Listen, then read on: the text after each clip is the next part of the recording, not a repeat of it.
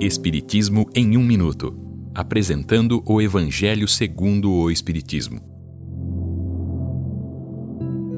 Capítulo 6. O Cristo Consolador. O jugo leve.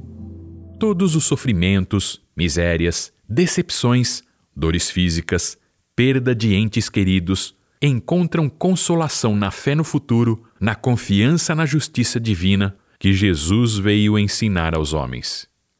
Quem não espera nada além desta vida, ou simplesmente duvida, as aflições pesam mais, e nenhuma esperança vem para amenizar a amargura.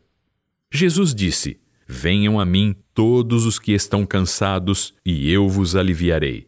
Nesta passagem, contida no Evangelho de Mateus, Jesus afirma que aquele que cumpre a lei de Deus e que impõe a si mesmo como dever o amor e a caridade, terá o seu jugo leve, ou seja, um caminho leve, pois receberá a ajuda de Jesus para conquistar a felicidade.